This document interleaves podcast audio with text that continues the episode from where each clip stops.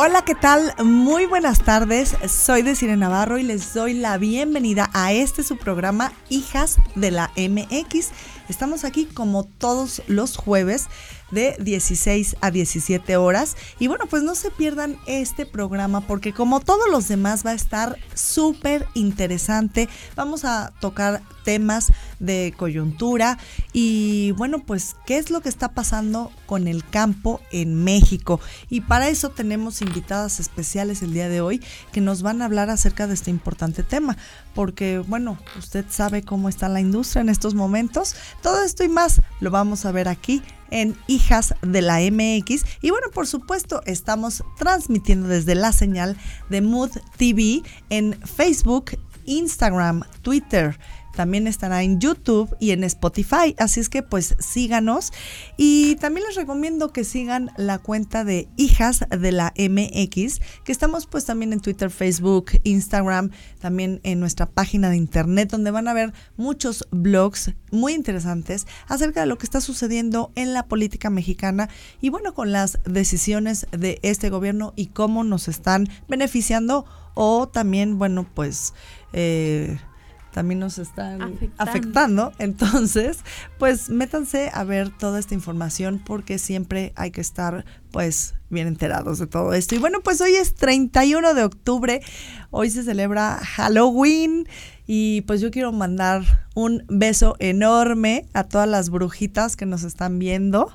Y si usted sabe por qué se llama Halloween, bueno, pues resulta que es All Hallows Eve, que es la víspera de todos los santos, y es una fiesta de origen celta que se celebra en países como Estados Unidos, Canadá, Irlanda y también en Reino Unido. Bueno, pero por supuesto que nuestra fiesta más importante casi de todo el año será el 1 y 2 de noviembre, en donde pues es esta, celebramos esta transición entre la vida y la muerte. Y pues para los mexicanos la muerte también es una celebración en donde pues la música, el banquete de los olores, de los sabores, eh, pues esta fiesta de los vivos, eh, recordando a los muertos, es nada menos que reconocida por la UNESCO como patrimonio cultural inmaterial. Entonces, pues bueno, es algo digno que sigamos celebrando. Hay muchos estados de la República, eh, como Oaxaca, como Chiapas,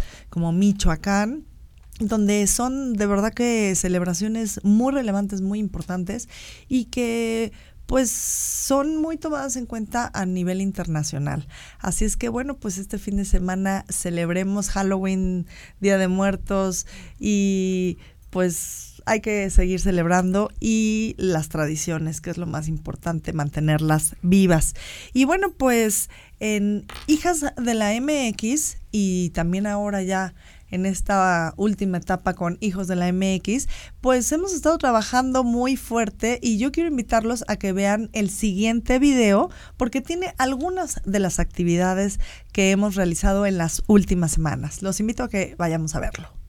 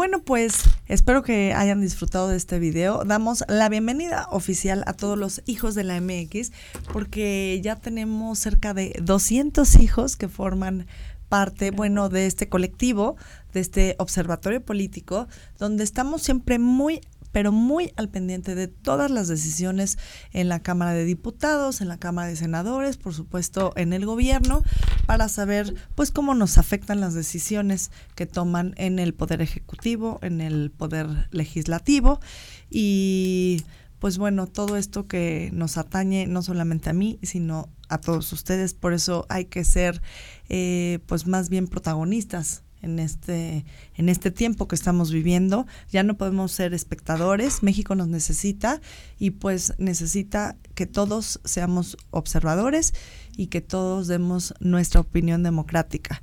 Y pues también comentarles que en Hijas de la MX tenemos una noticia que darles, porque ya estamos preparando nuestro foro.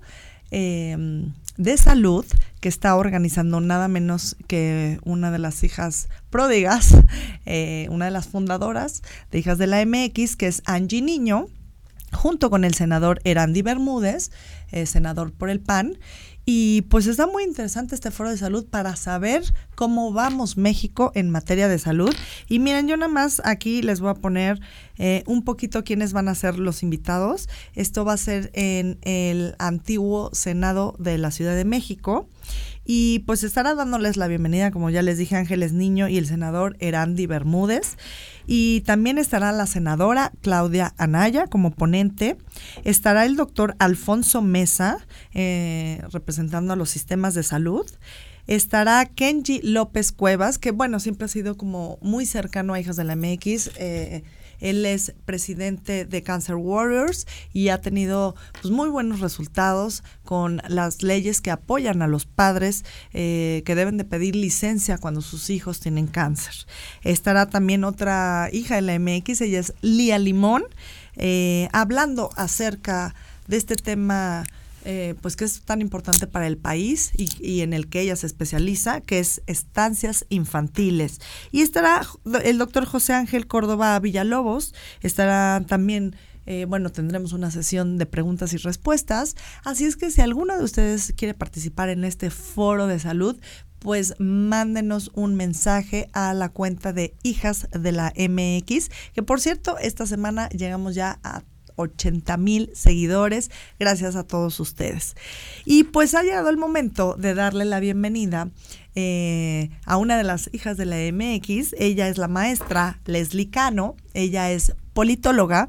La pueden encontrar en Twitter como arroba blackcano y de verdad que les recomiendo que la sigan porque siempre tiene una información y unos tweets eh, muy acertados en el momento preciso. Y pues ella está aquí también porque es conductora de Mood TV, pero estamos hablando del campo en México y ella es administradora de la Asociación Civil en Apoyo para el Campo eh, SECAM. Así es que bueno, pues la bienvenida para Leslie Cano. Bienvenida, Leslie. Desi, muchas gracias. Qué bonita bienvenida. Sí. Siempre es un gusto y un placer estar aquí. Claro que sí. Bueno, y o sea, la verdad es que Leslie siempre tocando temas muy importantes con invitados increíbles. Eh, es, es un lujo poder estar aquí en este espacio. La verdad es que sí. Hemos tenido la oportunidad de convivir con gente increíble, de tocar temas, de trabajar con funcionarios que han tenido la apertura de que nos acerquemos, que nos han hablado de los temas que están en boga en este momento. Y pues bueno, este tema no es por menos importante, el tema del campo, que finalmente pues es una consecuencia de lo que se trabaja en el campo, pues es lo que vivimos la población en general. Por ejemplo, el tema del maíz con los transgénicos es demasiado importante porque derivado de la actividad que tiene la gente que trabaja en el campo, pues tenemos también el desarrollo económico y pues nos impacta en la cuestión alimentaria, en la cuestión productiva, inclusive también en la económica. Pero bueno, Leslie, eh, yo creo que también hoy debemos de tocar lo bueno y lo malo porque la industria agroalimentaria en México tiene un gran potencial y sobre todo los estados del norte, o sea, creo que deberíamos de hacer hincapié en lo bien que va porque se han posicionado como primeros lugares a nivel Latinoamérica, inclusive ya dejando rezagado en algunos temas y en algunos puntos a Estados Unidos y, y pues me parece que ahora vamos a tocar varios temas importantes acerca pues de todo lo que está sucediendo, porque sí genera una gran derrama económica y además pues muchísimos empleos para el país. Entonces, creo que también merecería la pena decir lo bien que va, sobre todo también en el tema de invernaderos, eh, en el tema de pues las legumbres congeladas, ¿no? De los frutos congelados. Y bueno, somos de verdad que primer lugar en muchas de las legumbres, en la producción de muchas de las legumbres que hay en el país. Así es que quédese con nosotros porque está muy interesante este tema. Es un tema que no escuchamos a diario, pero que vale la pena saber eh, pues, cómo está la situación actual. Nosotros vamos a un corte rapidísimo y regresamos aquí a Hijas de la MX para presentar a nuestra invitada del día de hoy. Vamos, regresamos, estamos en Hijas de la MX. Cuando me convertí en mamá empecé a buscar eh, alimentación más sana, productos orgánicos y de repente me topé con un curso de agricultura urbana, el cual tomé y empecé un huerto en la ventana de mi, departamento. La experiencia de cultivar un una parte de mis alimentos y de ver florear una lechuga, específicamente descubrir que las lechugas floreaban, fue como mi momento donde me di cuenta de lo desconectados que estamos las personas que vivimos en la ciudad de todos los procesos de producción de los alimentos que consumimos. En este proyecto llevamos ya seis años. Las personas que trabajamos aquí nos une la pasión por transformar espacios en la ciudad, hacerlos verdes, productivos, hacer espacios de calidad para mejorar la vida de los habitantes en la ciudad. La unidad de Tlatelolco, diseñada por Mario Pani, es concebida como una ciudad jardín. Más del 50% de toda la unidad de Tlatelolco es área libre verde. Entonces, eso es algo que ya no vemos en ningún desarrollo urbano, ¿no? Entonces, yo te diría que este proyecto en el espacio, o sea, por todo el contexto, el espacio, eh, la manera en que lo hemos desarrollado y que trabajamos, es un espacio único en el país. Es un espacio, pues, consecuencia del sismo de 85, donde se encontraba la Torre Oaxaca, una torre de las altas, como las que están aquí al lado. Esa torre se dañó en 85 y la demolieron en 1990. Cuando llegamos, pues fue un gran esfuerzo por parte de las autoridades eh, apoyarnos sacando una gran cantidad de, cascajo y basura que se encontraba de este lado y hacia ahí donde pues empezamos nosotros. Hemos hecho investigaciones en este espacio por más de un año donde medimos cómo este espacio realmente está generando un cambio climático a nivel local, en el sentido de enfatizar la importancia de las áreas verdes como microclimas en la ciudad, en cómo áreas densas y, verdes pueden mejorar nuestra calidad de vida en términos de temperatura, de confort, y humedad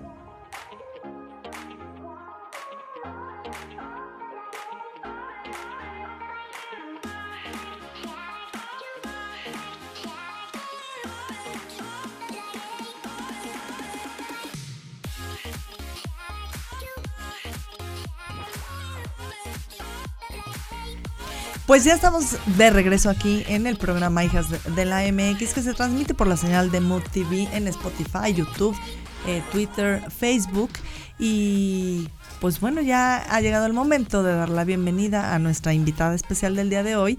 Ella es la diputada Erika Sánchez Martínez, representante de Sinaloa por el PRI. Ella es maestra en gestión política pública, licenciada en relaciones internacionales y es autora del libro Reflexiones, retos y realidades del PRI Sinaloa. También eh, fue miembro de la Federación, no, es miembro de la Federación de Universitarias de Sinaloa, FUSAC, y ha sido directora de atención a la juventud en el Ayuntamiento de Culiacán, Sinaloa. Eh, secretaria general y también presidenta del Comité Municipal en Culiacán, Sinaloa. Y bueno, pues una experta en este tema que vamos a hablar hoy, el campo en México. Bienvenida, gracias por estar aquí. Ay, encantada de estar aquí con ustedes. Además, ya lo habíamos aplazado, nos habíamos reunido. Nos encontramos en el Senado de la República en un tema también bien interesante de seguridad. Ajá, el foro de seguridad. En el foro de seguridad, que las felicito, aprovecho para reiterarles mi felicitación por esa iniciativa. Y bueno, desde entonces ya habíamos concretamos luego una reunión para ver agenda de género, porque además en el grupo parlamentario del PRI coordinó el tema de igualdad. Entonces nos ha tocado darle seguimiento a nuestras iniciativas, de las de toda la legislatura de la paridad, hay que decirlo. Esta legislatura, como nunca, los avances en temas de mujeres son, los estamos dando a pasos agigantados. Para eso sirve que las mujeres lleguemos a las posiciones. Y eso se está, pues, se está viendo, está constando, ¿no? En, en esta Cámara. Y bueno, encantada de estar aquí. Ahorita decíamos el tema del campo es un tema que es de todos. Yo cada vez que tengo oportunidad de hacer uso de la tribuna, de hacerlo en la comisión, porque yo soy integrante de la Comisión de Agricultura, también de la Comisión de Recursos Hidráulicos y también de la Comisión de Hacienda. Entonces me toca eh, en, en, este tema ver cómo sensibilizamos de que no es un tema nada más de los agricultores, de que las decisiones eh, por ejemplo, en el tema de presupuesto se tomen para bien o para mal, no es un tema que afecta única y exclusivamente a los productores o a los campesinos o a los hombres y mujeres que viven del campo. es un tema que nos afecta a todos. A todos. Y ahorita eh, hablábamos, por ejemplo, y les decía, el tema de, eh, que fue un temazo que ojalá hubiera sido un poco más difundido a través de todos los medios de comunicación para que nos diéramos cuenta de qué era lo que iba a suceder y cuál era el impacto que iba a tener la decisión que se estaba tomando en la Cámara de Diputados y que se tomó de fast track, ¿no? Que era el tema de los derechos del agua. Otros. Así es. Y pues claro que si nos comparten, eh, bueno, todos estos videos que tú tienes, eh, nosotros por supuesto que le daremos difusión. Y es un tema que nos interesa a todos, porque en estos momentos nos salvo tu mejor opinión, el campo en México está produciendo muy bien, está generando empleos, es eh, una derrama importante eh, económica, pero ¿qué puede llegar a pasar con este tipo de decisiones? Bueno, en el caso de que afortunadamente ya se vino abajo, logramos frenar este, este está mal que le llamemos impuesto, pero es la manera más fácil de, poderlo transmitir a la gente y que nos puedan entender que se iban a incrementar los derechos del agua, que son los derechos que pagan los agricultores por el uso y la administración del agua. Aquí es, es, fue una iniciativa que eh, luego raramente no se supo, o los, los diputados de Morena ya no supieron decir quién fue quien la metió. Pero fast track en todo, imagínense que estamos en la Comisión de Hacienda y un diputado de la nada presenta el impuesto, no pudo justificar este el, dictamen que estaba presentando para que pudiera hacerse válido esto, pero aún así, como ellos son mayoría en la comisión, lo avalaron. Luego se va al pleno y mm. pasa y bueno, no podíamos entender, por supuesto, que se prendieron las alarmas en todo el campo mexicano, particularmente en quienes son, eh, desde 1989, quienes administran el agua son y quienes tienen estas concesiones son los módulos y las unidades de riego, este que básicamente están concentrados a través de una asociación que se llama NUR, que preside, por cierto, un sinaloense, mochiteco, este Quintín Suárez. Se prenden las alarmas de, de que pudiera grabarse el derecho al agua y entonces se va al Senado. Eh, empiezan las manifestaciones y luego enrarecido todo porque justamente este día que estaba grabándose esto y que se estaba aprobando en la Cámara de Diputados, justamente ese día estaba tomada la Cámara de Diputados por los agricultores, porque estaban buscando mayor presupuesto, ah, porque están inconformes con la propuesta del gobierno federal. Y entonces dicen, es un contrasentido de Morena. ¿Cómo puede ser posible? Tienes tomada la Cámara por los agricultores y ahorita hablamos de cómo, eh, cuáles son los porcentajes en los que se está reduciendo el presupuesto. Exacto, ese es, Pero es, un punto importante que te queremos preguntar. ¿En cuánto lo están reduciendo? ¿En cuánto se está reduciendo? Es, tienes ese golpe tan grande, tan lacerante, tan insensible, tan irracional en presupuesto. Y aparte les quieres poner un impuesto al agua, al agua, a todos los agricultores, a los que nos alimentan, a todos los mexicanos no nadie dábamos crédito de lo que estaba sucediendo porque como te digo, justo ese día estaban manifestándose los agricultores en la Cámara. Se va al Senado, afortunadamente se dan cuenta de los riesgos y yo te voy a decir, me voy a ir un poquito más allá, me voy a ir hasta la cocina, ¿verdad? Todavía. me voy a ir todavía hasta la cocina.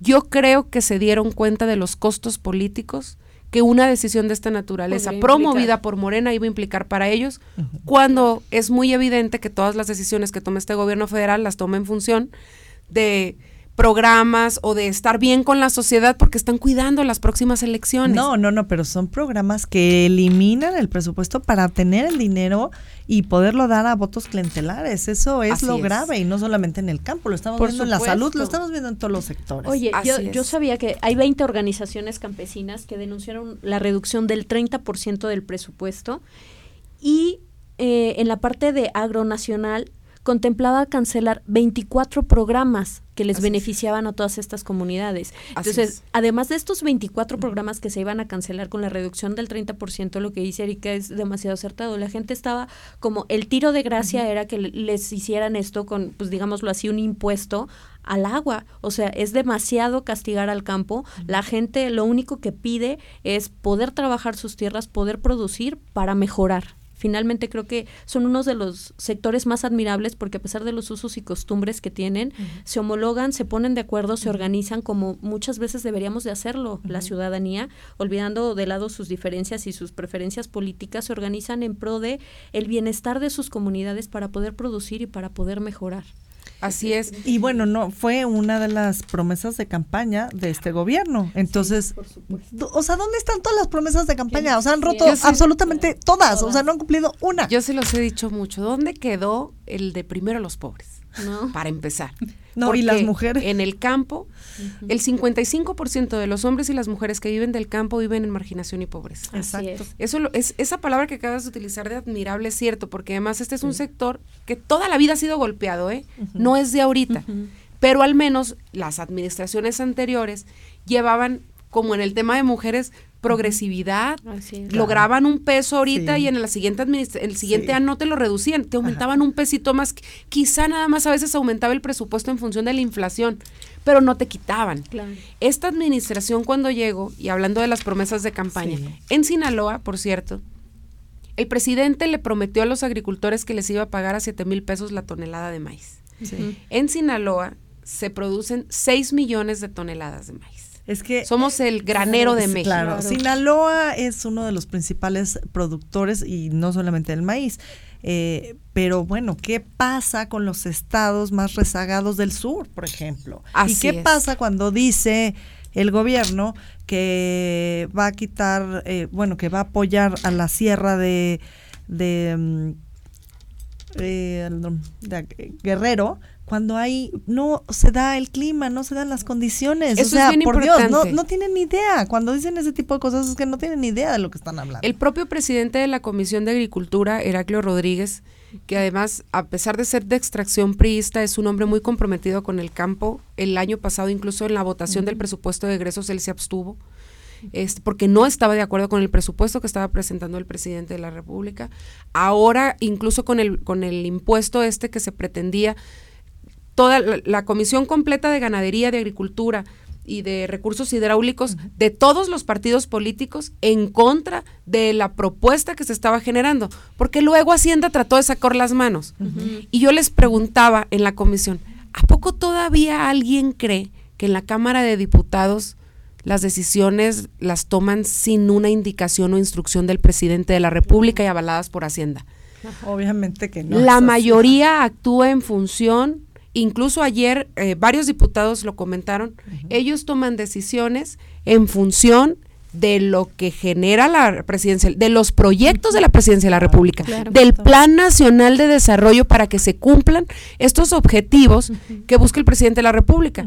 que no tienen nada que ver con lo que prometió en campaña, hay que decirlo, no tienen nada que ver, y que ahora nos estamos dando cuenta no nada más no están pagando. Este año han pasado muchas cosas con el tema del campo. Esta intentona fue la gota que derramó el vaso. Pero antes de eso, él prometió 7 mil pesos la tonelada de maíz.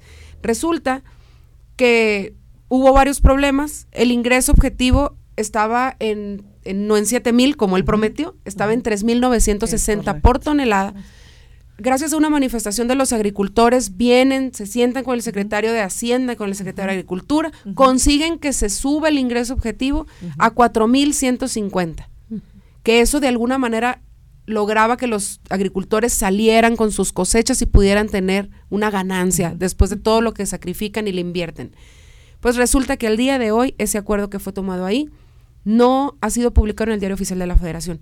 ¿Y eso qué, cuál es la consecuencia? ¿Eso qué significa? Pues que siguen en la incertidumbre los agricultores, porque al día de hoy no han podido recibir la lana por los cuatro, no voy a decir los siete mil, los, cuatro mil ciento cincuenta que les prometió el gobierno que iba a garantizarles por tonelada de maíz.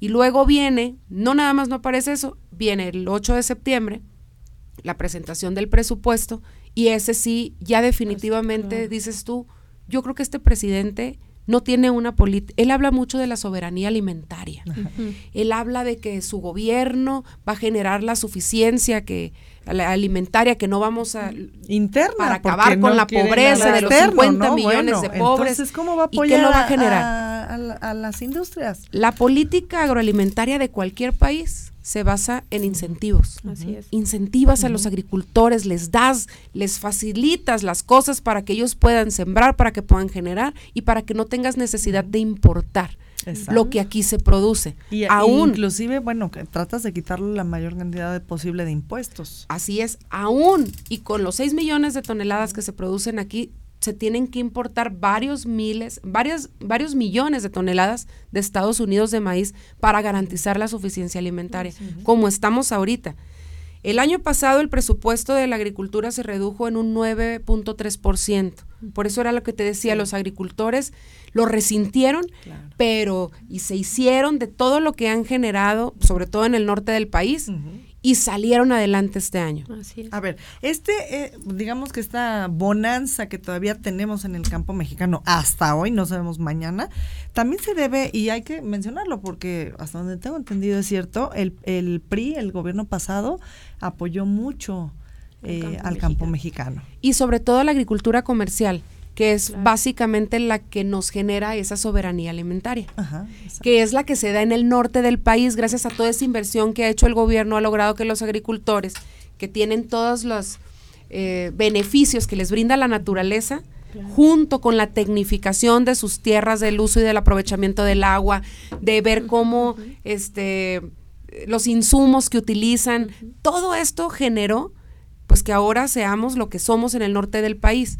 Si tú esa misma inversión, que es lo que está tratando de hacer el presidente de la República, la recanalizas y dices, es que ustedes ya les está yendo muy bien y ustedes ya están haciendo las cosas bien, van a pasar dos cosas. Va a retraer la producción porque lo que se produce ahorita se va a dejar de producir y entonces va a tener que importar más. Pero se va a seguir necesitando. Porque la inversión que él va a hacer en el sur no le va a dar porque no tienen las condiciones climatológicas, porque no tienen la tecnificación, porque aún y cuando él dedicara el mismo presupuesto al sur, el propio presidente de la comisión lo ha dicho. No a tener el crecimiento necesario porque no, se da simplemente por el tema climatológico. Así es, de las propias tierras. en, ellos, el presidente de la Comisión de Agricultura alguna vez dio el dato de que si se, se reorientara la misma inversión pueden pasar hasta dos décadas. Claro. Para que podamos ver una producción decente, digna, que le pueda brindar a la suficiencia alimentaria y a la famosa soberanía alimentaria de la que habla el presidente. La realidad es que ahorita no estamos viendo eso fue un 9.3 en, en el, para el presupuesto 2019 que se redujo la inversión para el campo y en este año es un 31.8. Estamos hablando de que es, casi el 40% menos del presupuesto para la agricultura. La Secretaría de Agricultura, que es la que, o la SADER, que es la que trata el tema del campo a través de donde se dispersan todos los programas esa la están desmantelando completamente. Todo el tema de agricultura, este, los, los, subsidios y los apoyos los están mandando ahora a lo que es Segalmex. Y entonces, pues van a, eh, dices tú, ¿dónde está la política del presidente? Claro. No es de extrañarse. Si ustedes analizan el Plan Nacional de Desarrollo, viene casi en letras chiquitas y le dedica un párrafo al tema de la agricultura, no habla, o sea, que, ¿cómo les diré? Estamos viendo lo que realmente es la intención del presidente. No forma parte de sus prioridades. No lo quiere decir así porque duele, porque lastima, porque muchos de esos que están ahí en el campus votaron por él. gran parte de esos 30 millones de mexicanos que votaron por él están ahí en el campo y no se los va a decir así, pero las acciones que él está tomando en estos presupuestos es muy evidente que los está castigando y me voy a ir a lo más llano y es más fácil de digerir para todos, que era lo que les decía. ¿Cómo nos afecta a todos. No están afectando nada más al campo, no están afectando a los campesinos, no, nada más son los agricultores. esa era la pregunta. Bueno, con este eh, arancel, con este impuesto que están poniendo al agua, ¿cómo nos va a afectar a todos? Bueno, ¿cómo nos iba a afectar? Porque ya el día de ayer lo frenamos. Se fue al Senado de la República, el Senado de la República lo rechazó, regresó a la Cámara de Diputados, afortunadamente entró la cordura en los diputados de Morena, hasta en el que propuso la iniciativa, y en todos, y se logró frenar el impuesto. Pero una situación tan menor que ellos veían que la, como que creyeron que la iban a meter y que nadie se iba a dar cuenta. Eso nada más iba a incrementar en el costo de la producción de cada hectárea en dos mil o tres mil pesos para los agricultores, para, por cada hectárea, que es un costo altísimo. Imagínense para un productor que es, tiene su, eh, mm, siembra 10 hectáreas, son 30 mil pesos más en los costos de producción, nada más por ese tema. ¿Y eso en qué iba a desencadenar? Pues que la producción iba a ser más cara. ¿Y qué es lo que se deriva de consumo para todos? La tortilla. Ha costado mucho trabajo en subsidios y durante muchos años de propia inversión del propio gobierno de, eh, con los tortilleros, de ver la posibilidad de que no suba porque es de consumo diario y básico de toda la población. Yo no sé aquí en la Ciudad de México en cuánto está el kilo, pero en mi tierra está en 18 pesos el kilo de tortilla. Si este impuesto hubiera pasado, inmediatamente el kilo de tortilla hubiera pasado de 18 a 22 pesos mínimo. Y en otros lugares ustedes saben que a veces está suelto el precio. Y es el producto básico. Es el impacto principal. el impacto principal. Oye, es que está siendo demasiado castigado el campo. Y como si fuera poco, también tienen la amenaza del tren Maya y las consultas patito, que finalmente la gente del campo ha dicho, oigan, vienen y nos consultan a mano alzada, cosas que ni siquiera recibimos las notificaciones de que se va a llevar a cabo la consulta. y cuando vemos, ya se llevó a cabo, ya hicieron estas cuestiones y, nosotros no nos ya están votó consultando. La población. Ya decidió el pueblo, bueno, qué es lo que va a pasar cuando nosotros ni siquiera nos han consultado, está siendo demasiado castigado el campo. Y si bien es cierto que en este momento han tenido un avance y tienen una buena instancia, la tienen derivado del el trabajo que se ha venido haciendo. y que si no tienen los insumos y que si no tienen las herramientas o el presupuesto necesario, no va a poder continuar. Y sin embargo, la necesidad alimentaria sí va a continuar. Entonces yo ahí no veo el beneficio que nos dicen de que primero los pobres y de que vamos a estar mejor y de que todo el mundo está muy feliz y se tranquilicen. Yo creo que no es para tranquilizarnos, pero sí para ocuparnos de este tema, porque sí nos afecta a todos directamente. Y diputada y Leslie, bueno, pues tenemos algunos comentarios del público que nos está viendo. Eh, Mariana Guerrero, eh, Blacano, saludos. Eh, Gustavo Nieto, saludos. Morra. Así nos decimos en Sinaloa. Así es. Saludo a mis guapas compañeras. Muchas gracias, querida Elo. Jaime Cuellar, saludos desde Navarro y a las invitadas. Nina Río, saludos a todos. Nina Preciosa Leslie. Y un tema muy importante. Flor Rodríguez, qué gusto ver a la diputada Erika, saludos. La, la reunión en el Senado junto con Leslie fue muy productiva. Jaime Cuellar, el tema del agua súper importante y preocupante también para los que tenemos actividad en el campo. Lili Cabrera, felicidades, qué orgullo ver mujeres valientes, inteligentes en esa mesa. Araceli Benítez, ¿qué piensa de los precios de garantía que quiere aplicar López al campo? Y los felicito, excelente programa. Es de lo que estábamos hablando hace rato, que hasta ahorita no hay garantías. Por eso los campesinos tienen la incertidumbre, porque los acuerdos que vienen y toman no los están cumpliendo porque no los están publicando en el diario oficial de la federación. ¿Qué es, lo que se... Yo te voy a decir, ¿qué es lo que yo creo que va a suceder? que, que no los van a publicar este año porque ya no hayan de dónde sacar dinero. El, acuérdense que los ingresos, el gobierno federal prospectó los ingresos por 5.8 billones de pesos y no los recaudó. La, plataforma petrolera no se los dio, ni tampoco recaudaron los impuestos que tenían que recaudar para eso. Por eso en esta ocasión le suben de 5.8 billones, le suben a 6.1 billones en la ley de ingresos, que es lo que van a captar de dinero, que es lo que van a invertir en la sociedad. Pero la realidad es que es, no, no, es realista. ¿Qué es lo que sucedió? No sé si ustedes saben que hay un fondo de estabilización que durante muchos años varias administraciones han venido ahorrando para casos de emergencia económicos. Este año utilizaron ya 150 mil millones de pesos. Díganme si estuvimos en una, alguna emergencia. La emergencia la ha puesto el gobierno porque el dinero lo ha mal usado, lo ha mal empleado. Y entonces nos estamos viendo en una necesidad. Yo les quiero decir, el próximo año, donde realmente vamos a estar en una recesión económica, ¿de dónde van a sacar dinero? ¿Van a vaciar el fondo? ¿Esa va a ser la solución? Exacto. Agarrar los ahorros que tenemos para casos de emergencia para poder construir hacia adelante. Yo creo que necesitamos hacerle llegar el mensaje a la Administración Pública de Federal de que tienen que ser más responsables, que entendemos que sí hay que ayudar a los adultos mayores, claro que sí, hay que ayudar a los jóvenes también. Las mujeres necesitamos mucho apoyo. Que por cierto, no sé si ya se dieron cuenta, el tema de estancias infantiles vuelve a venir. Lo dejaron con la misma reducción del 50% y no en el programa de estancias infantiles como estaba. Es que hay muchos temas. Es que hay muchos temas. el tema del presupuesto nos impacta en todo. De todo. Así es, y bueno, pues estamos hablando acerca del tema de presupuestos en la Cámara de Diputados y pues yo los invito a que se queden con nosotros. Vamos a un corte y regresamos. Está con nosotros la diputada Erika Sánchez Martínez. Esto es Hijas de la MX.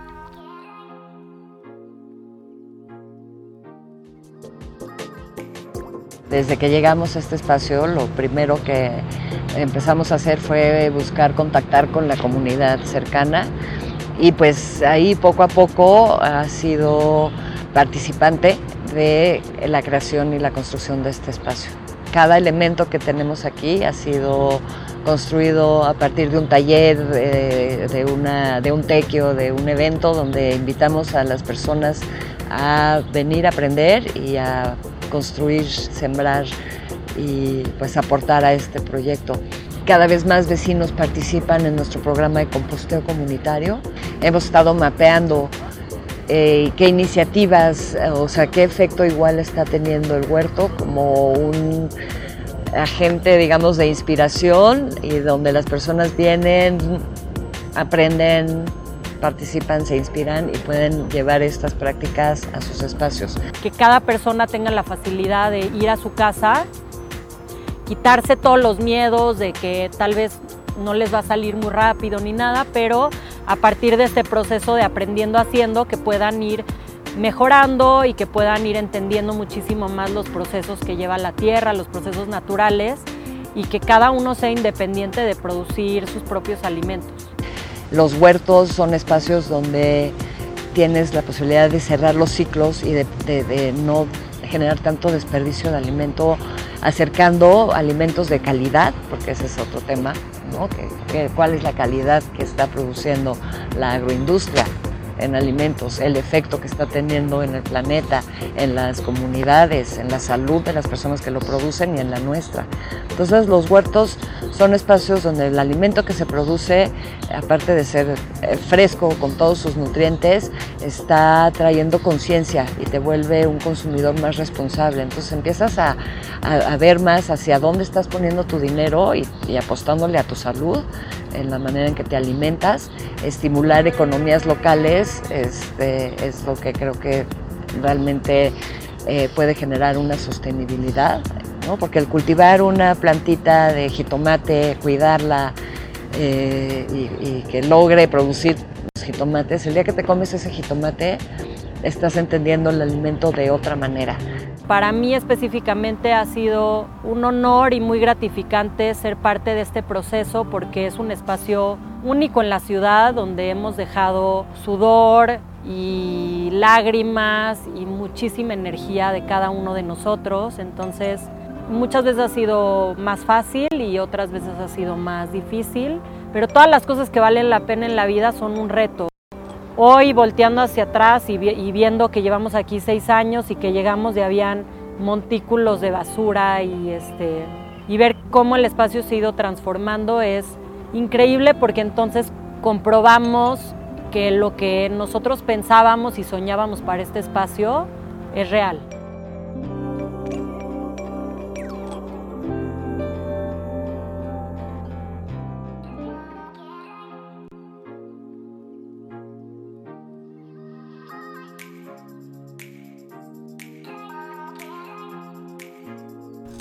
¿Qué tal? Pues ya estamos de regreso con este tema. ¿Cómo vamos en el campo México? Esto es el programa Hijas de la MX. Yo soy Desiree Navarro y bueno, pues estamos eh, conversando con la diputada Erika Sánchez Martínez y pues acaba de llegar otra hija de la MX. Ella es abogada, ella es Ivette de la Cruz. Bienvenida. Muchas gracias. Aquí un poco retrasada el tráfico, ya saben, accidentes a estas horas están al orden del día, pero ya llegó. Esta ciudad es una locura, pero bueno, también está aquí la maestra Leslie Cano, ella es politóloga y también es administradora de la Asociación Civil de Apoyo para el Campo.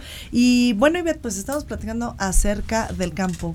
¿Qué opinión tienes al respecto? Tú que eres abogada. Pues nos está pegando demasiado lo que estábamos comentando a todas las ciudades, bueno, a todo el campo, a los estados productores. Esto va a repercutir, a lo mejor ahorita no lo vamos a ver tan drástico.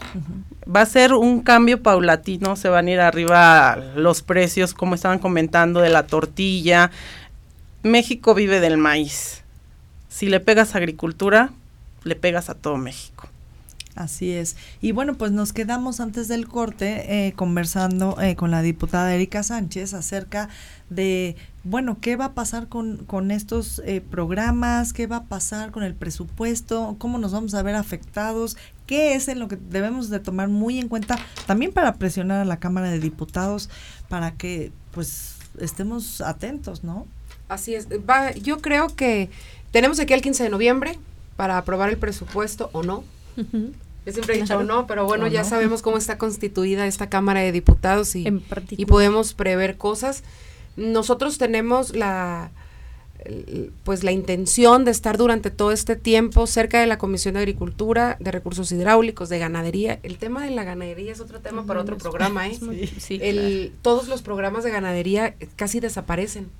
No, no va a haber apoyos para los ganaderos y eso no nada, genera muchas cosas porque si no inviertes, vamos a lo mismo, pierden las propias certificaciones, acabamos de ver cómo se pierde el, las certificaciones o sanitarias porque no tienes la manera aunque los mismos estados quieran mantenerlas, muchas veces falta esa inversión que de manera natural venía de la federación y ahora los estados están viendo la necesidad de tener que invertir y de revertir esta parte. Y les decía, el tema de lo que estamos viendo en función del campo va a tener varias aristas a partir de la política de este gobierno. Si esto sigue así, que están desmantelando a la SADER, que están quitando todos los programas, que se va a acabar, vamos a ver a muchos estados, incluyo a Sinaloa, pensando en la reconversión.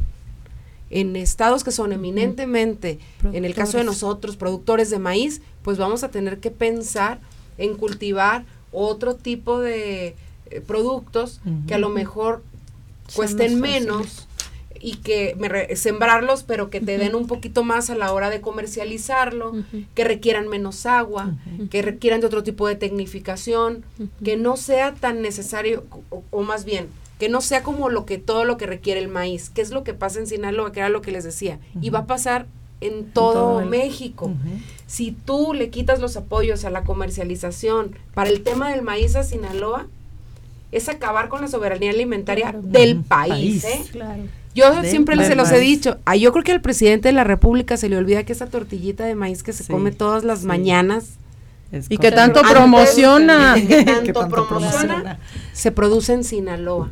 Yo creo que yo creo que sí, sí, sí se tiene que pensar y se tiene que revalorar esta política tan errada que sus propios funcionarios ven y se están dando cuenta de que no, no están siendo asertivos, que no están organizando bien y administrando bien los recursos que van dirigidos al campo. Y bueno, esperamos la ocasión anterior de la manga se sacaron 30 mil millones de pesos que no supimos de dónde salieron.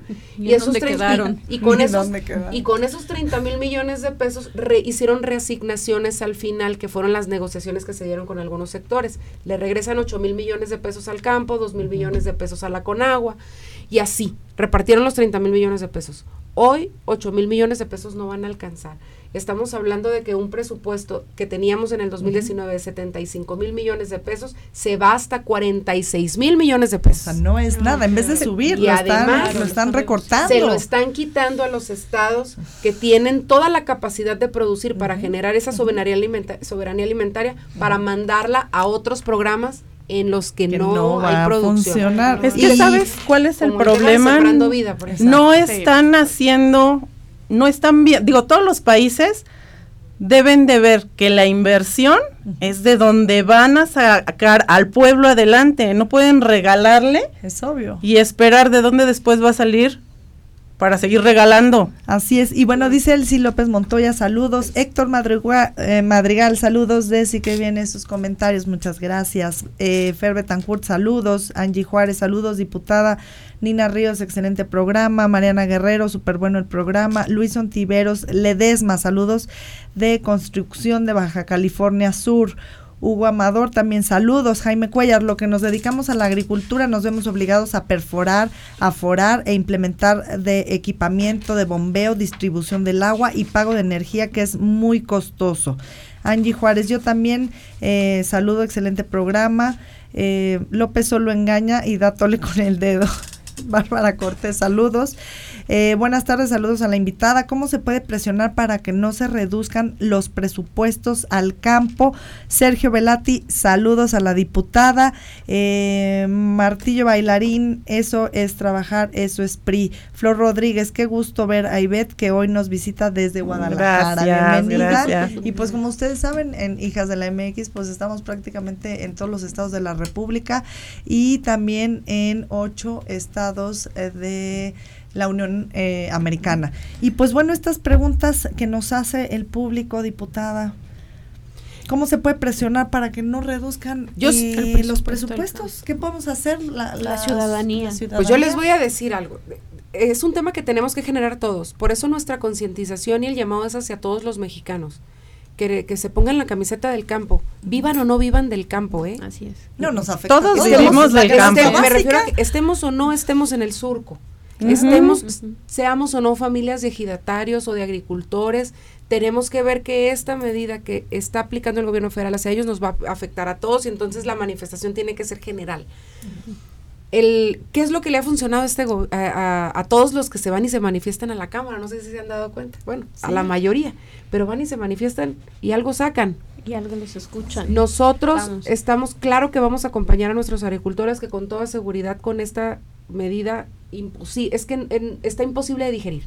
Esa es la situación. Voy a ver si nos va mejor que a los alcaldes, porque ellos no nos estaban escuchando. Así es. Con que no nos lancen gas pimientas. Sí, pero, además es una medida que se baje. Y era lo que les decía, el tema del presupuesto es un tema tan amplio que nos está impactando a todos. Esto que están hablando de los municipios, hay una reducción en el presupuesto para estados y para municipios. No es eh, eh, recíproca la participación en función de lo que recaudan ellos en impuestos a la federación y en lo que regresen los programas hacia la sociedad. Y eso es lo que yo creo que la gente ahorita lo está resintiendo mucho, porque se dan cuenta que sus ayuntamientos no tienen la lana para sacar adelante ni siquiera los servicios públicos, para pagar su nómina. Y bueno, hay muchos programas que se van a ver afectados con esta situación, pero en el tema del campo, sin duda, ¿qué podemos hacer para frenar esta situación?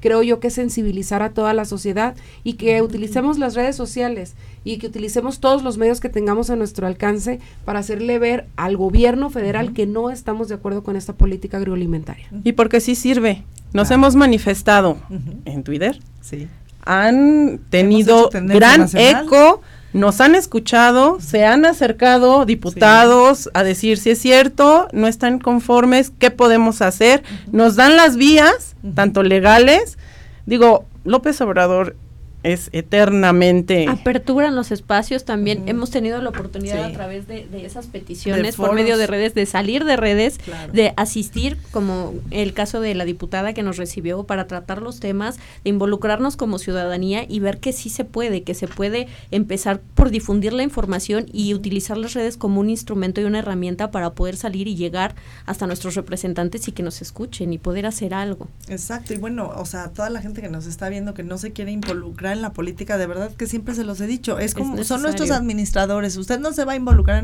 con el administrador de su casa, de su colonia, usted no le va a preguntar a dónde se fue el dinero, qué hizo con él, si cumplió o no cumplió, bueno, pues es lo mismo ¿no? En las políticas públicas. Que es lo único bueno que nos ha traído este gobierno. La gente está un poco más involucrada en las decisiones, se está informando. Hay mucha gente que hace eco y trata de, de confundir a las personas informando mal. Sin embargo, gracias a todos estos movimientos que se han dado, porque digo, no nada más es hijas de la MX, ya hay muchos movimientos y se está informando la gente, ya no nada más es de, ah, él dice esto, le voy a creer, no, ya realmente se involucran un poco más y empiezan a hacer, eso es bueno. Y ahora, diputada, ¿por qué es importante que haya un equilibrio real en las cámaras para que la gente lo entienda? Eso es muy importante. Miren, lo que lo que vemos ahorita en la en todas las comisiones y en el pleno es precisamente que a pesar de que nosotros como oposición estamos haciendo lo propio para finalmente manifestar nuestra postura, que a veces es coincidente con la mayoría, a veces no, no es suficiente y no representa un contrapeso porque en la votación no lo podemos generar. Y entonces pasa como con el impuesto del agua, que aunque no tenía ni el fundamento ni la justificación, a última hora no supieron ni siquiera quién, quién fue el autor intelectual de la famosa iniciativa que iba a grabar el agua a los agricultores. Y pasó, pasó porque son mayoría. Pasó porque había una instrucción y un aval del gobierno a través de la Secretaría de, Hacienda, aunque ahora lo quieran negar. Y que muchos, hay que decirlo, muchos de los diputados y las diputadas que están hoy no tienen eh, la capacidad ni tienen la experiencia para estar en el puesto en el que están. Sí, yo creo que también, yo creo que también es una parte que va a servir y, y, esta legislatura y esta última elección particularmente, yo creo que esa es una elección que nos dejó a todas y a todos los mexicanos que los partidos políticos se tienen que preocupar más de arranque en la formación de sus cuadros, eh, porque además tienen presupuesto, todos los partidos políticos tienen lana para invertir en capacitación para sus jóvenes, para sus mujeres, para sus hombres, para que puedan representar un papel decoroso, no nada más en cargos de representación, sino también en la administración pública. Esa es una lección que se tiene que aprender por parte de los partidos políticos. Por parte de la sociedad, que es elegir bien. claro que es importante. Vivimos y nos regimos bajo un sistema de partidos. Hay que participar, pero hay que conocer bien los perfiles de los que están. Ya nos, no, no nos podemos ir en la andanada de todo. trata, trata, Claro que cuando se trata del PRI sí háganlo así, ¿no? pero sí es importante que analicemos mucho los perfiles. Este, en el tema de mujeres, por ejemplo, es un tema ahora, después de la reciente reforma de paridad en todo, eso va a generar también que los partidos políticos inviertan más en la capacitación para sus mujeres. Todos los partidos tienen tela de donde cortar, pero sí vale mucho la pena que eh, a raíz de lo que vivimos en el 2018 como sociedad hagamos una reflexión y porque esa decisión que tomamos ese domingo está impactando actualmente negativamente en nuestra economía. Y bueno, es tan lógico como decir que ningún partido político debería de tener la mayoría en, en el legislativo, en el judicial, o sea, debe de tener un equilibrio entre todos los poderes y entre todos los partidos. Deben existir los contrapesos, por supuesto que son sanos. Exacto. Y bueno, dice Flor Rodríguez, sé que eh, se sale un poco del tema, pero me parece muy importante hacer esta pregunta. Desde la perspectiva de la diputada, ¿cómo vio la comparecencia el día de hoy en el Congreso de los titulares de la Secretaría de Seguridad Pública y de la Sedena con los hechos precisamente sucedidos en, el en, tu estado, en Culiacán, en Sinaloa? Fíjate que a mí me tocó por una cuestión fortuita y de salud de mi hijo porque estaba hospitalizado por una neumonía. Me tocó estar en Culiacán cuando se dieron los sucesos. No estaba acá en la cámara porque ese día fue día de, sesión. De hecho, ese día estaba aprobándose la ley de ingresos. ¿Y qué pienso? Creo yo que si algo hay que reconocerle al gobierno federal fue que en cuanto sucedieron los hechos hubo una atención inmediata. En horas el gabinete de seguridad estaba en Sinaloa que ha habido transparencia en la en los datos, ha estado fluyendo la información imprecisa. De repente sale el presidente a decir una cosa, a las horas dice otra, el secretario lo contradice, el de la Sedena dice otra cosa, el de la Guardia Nacional también. Pero bueno, es que lo que sí estamos viendo es información. Lo que pasa es, que hoy me pareció que fue una gran responsabilidad eh, haber mencionado y el nombre, ¿no? Y, y, señalado, ¿no? Como muchas veces otros lo han hecho, ¿no?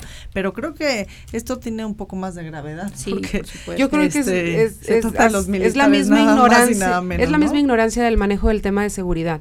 Sin duda fue es la instrumentación de un operativo fallido. Claro. Eh, sin necesidad pudieron, er, pusieron en riesgo la vida de miles de culiacanenses. Sí. Eh, entre los que me incluyo, porque han de saber que el hospital en donde yo estaba con mi hijo estaba hospitalizado, ocupó tratamiento hospitalario y el hospital estaba justo en el centro de donde se estaba desarrollando la batalla campal y ahí en el hospital empezaron a llegar soldados, policías, civiles heridos después de todo lo que estaba sucediendo en, en Culiacán.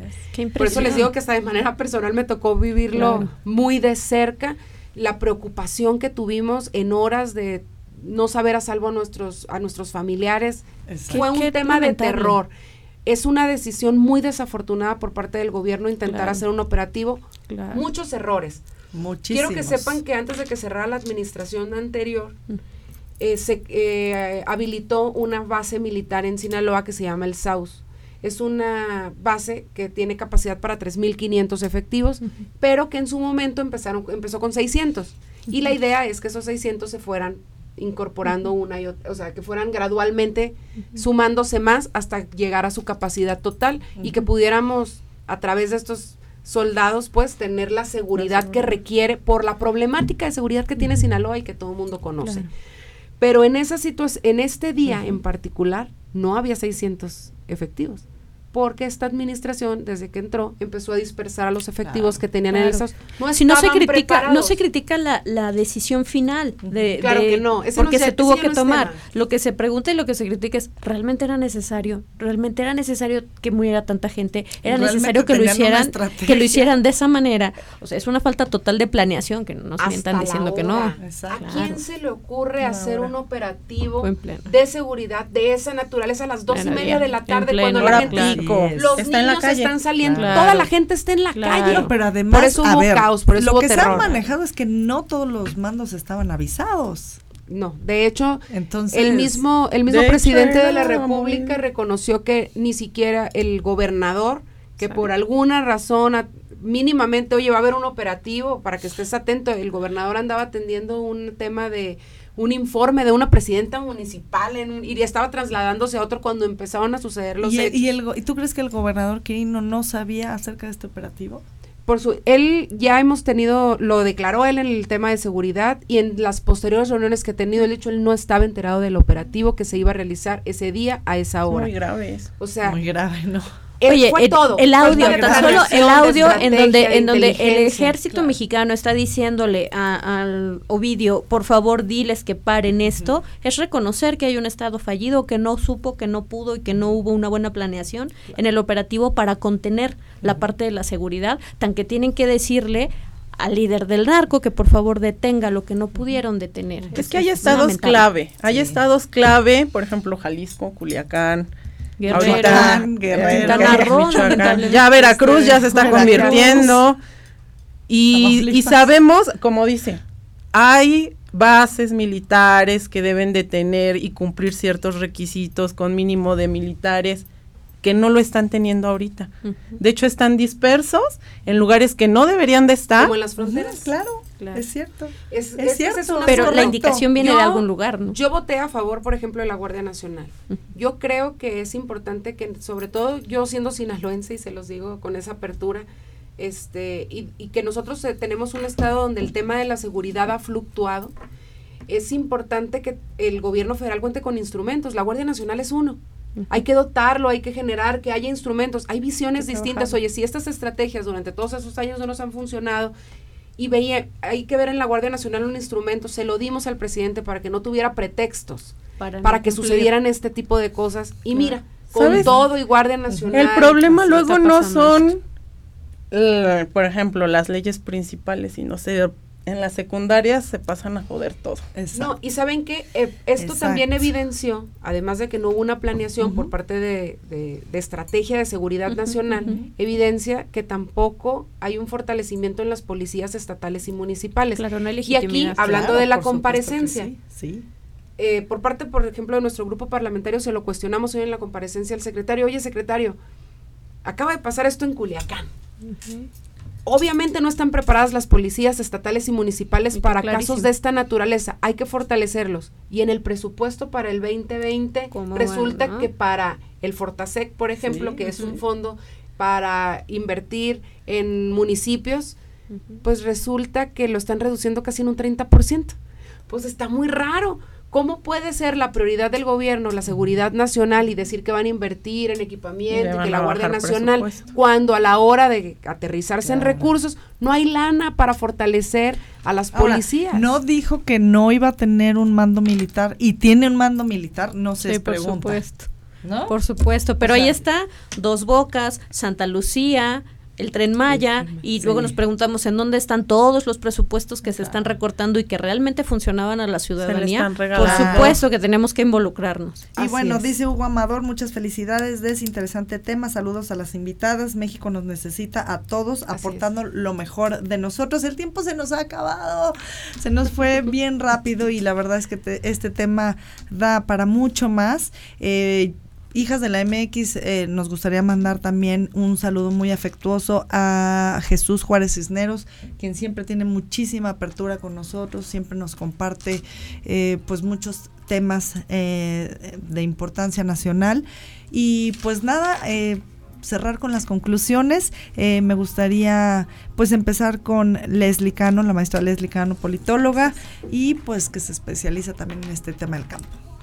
Pues nada, involucrarnos desde nuestras trincheras tiene todo que ver y sí podemos, a lo mejor creemos que porque estamos en la ciudad y no estamos en, las comunidades del campo no podemos hacer nada para involucrarnos y ayudar y mejorar y todos desde donde estamos podemos hacer algo, difundiendo información, informándonos mejor, eh, si tenemos posibilidades de acudir a foros, de prepararnos, de involucrarnos más en, en la vida nacional, hacerlo y pues involucrarnos con las autoridades como, como el caso de la diputada Erika, que estén dispuestos a escuchar a la ciudadanía para trabajar juntos. Así es, muchísimas gracias Leslie. Y bueno, eh, ella es abogada y Beth de la Cruz, también hija de la MX. Y bueno, pues un reconocimiento porque viene desde Guadalajara a estar con nosotros. una disculpa nuevamente. pues yo lo que le sugiero a la gente en particular, la que dice, es que yo qué puedo hacer, que ubiquen a sus diputados, que ubiquen sus secciones, que ubiquen y se acerquen a ellos. Para eso tienen casas de campaña, para eso tienen instalados ciertos foros para que las peticiones, las consultas y todos se enteren. La gente no sabe para qué sirve su diputado, pues que se entere que sí tienen voz, es su representación en la Cámara y gracias a que ellos lo eligieron es que tienen esa voz. Entonces que la utilicen. Los diputados no son intocables, no están inalcanzables, al contrario, deben de estar cerca de la ciudadanía y apoyarlos en lo que necesiten. Así es. Y bueno, pues diputada Erika Sánchez Martínez, agradecerle, de verdad que ha sido un honor tenerla aquí con nosotros y pues las conclusiones del campo mexicano y pues del tema de de, la Cámara de Diputados. Bueno, yo ah, de arranque agradecerles muchísimo que me hayan brindado este espacio. Créanme que es bien importante para nosotros como legisladores, como representantes populares, encontrar estos foros y poder compartir nuestra opinión de lo que vivimos en el día a día en la Cámara de Diputados. Eh, afortunadamente, en la conclusión, yo actualmente me encuentro satisfecha por por esto que pudimos lograr en este tema de la del, de haber frenado este impuesto al agua que iba a afectar gravemente al campo. Seguimos en esta lucha y era lo que hablábamos hace rato del bombero piromaniaco que decía la senadora. Tenemos que aprender a detectar estas pantallas de humo que nos pone de repente el gobierno para no desconcentrarnos y no desfocalizarnos de lo más importante. Ahorita lo, lo más importante en el tema del campo es que defendamos el presupuesto y que no permitamos que ya este, que ya va a sumar más de un 40% se haga efectivo en esta política que no tiene nada de desarrollo, no tiene nada de rural, no tiene nada de soberanía alimentaria que está manejando el presidente de la República. Y hay un tema bien importante, eh, hablando del tema de mujeres en el tema rural. Eh, muchos de los programas o la gran mayoría de los programas que estaban destinados para el apoyo a las mujeres rurales desaparecen del presupuesto en este desmantelamiento de la SADER y eso es muy lamentable. Eh, y hace un contrasentido también con lo que ha comentado, por ejemplo, el secretario Arturo Herrera, que él dice que México no va a tener el desarrollo económico que debería de tener hasta que las mujeres no participemos en la vida económica del país. Y entonces, cierras estancias, quitas todos. Quitas refugios. Quitas, refugios, cierras el, cierras pero ya van a abrir nuevos refugios. No todos los proyectos para van a dar el dinero para claro el presupuesto para proyectos productivos lo cierran les quitas. Entonces como va avanzando la administración, nos van cerrando las puertas a las mujeres de la manera en la que no nos brindan la oportunidad para desarrollarnos. Y es muy lamentable que en el campo donde se habían venido dando pasos agigantados, donde es. admirable el trabajo que realizan todas las mujeres todos los días, que le aportan mucho, que estamos buscando cómo legislativamente les damos la oportunidad, ya participan en 50% en los sistemas producto, estamos viendo cómo las incorporamos en todas las organizaciones ejidales para que puedan participar en igualdad. ¿Para qué? Si todos los apoyos que estaban destinados y que se lograron con mucho esfuerzo, este gobierno los está enterrando. Entonces, hay que trabajar mucho. Yo pongo mis manos junto con las de ustedes para ver qué podemos hacer en el tema de mujeres, en el tema del campo y en lo que requiera México. Pues muchísimas gracias, eh, diputada. Pues saludos, por supuesto, a todo Sinaloa, a todo Culiacán. Les mandamos un abrazo desde aquí.